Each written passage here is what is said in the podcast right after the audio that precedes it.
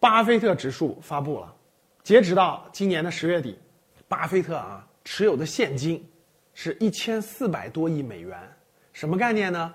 意味着老巴手里有九千多亿人民币的现金，不知道该买什么，就他没有买。可是同时呢，大家知道，美股也不停的上涨啊，美股的指数创了新高，而且连创新高。所以关于美股这块呢，这很有意思。从两年前，啊，每隔一段时间唱衰美股就声音就越来越高，越来越高，美股一定要跌的，美股一定要跌的。可是奇了八怪了哈，美股它就不停的创新高，我们的 A 股是不停的创新低，哎，投资人都很郁闷是吧？连那个。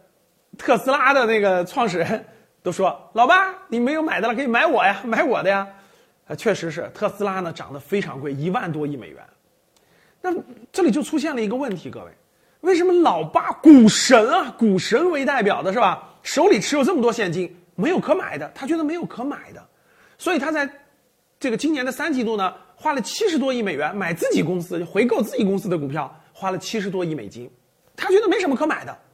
啊，他觉得有的公司太贵了，对吧？好公司都很少，都都都不便宜，所以我也不买。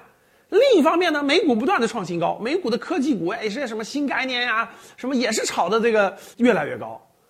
反观我们国内呢，一样，国内学习老八、学习股神、价值投资派呢，那基本上都是这个持有的那些公司呢就逐渐的浮亏。那一些热门的热点呢，像什么新能源啊，对吧？像什么等等哇，炒的是特别贵。所以我相信呢，这个国内也有一些老八的粉丝或者是效仿者，对吧？觉得也无从下手，啊，我记得我前一阵讲过一个视频，无从下手，贵的太贵了，无从下手。然后呢，这个有些传统行业的公司呢，它业绩不稳定，不知道这个回调到什么地步，对吧？所以也不敢动手，所以这个老八就持有很多现金。美国资本市场情况呢，跟我们同样出现了这种情况，很多就是无从下手。二零二一年，很多人都没赚到钱。啊，学习老八的价值投资者很多都没赚到钱，不过我觉得这点上呢，可以给大家安慰安慰啊。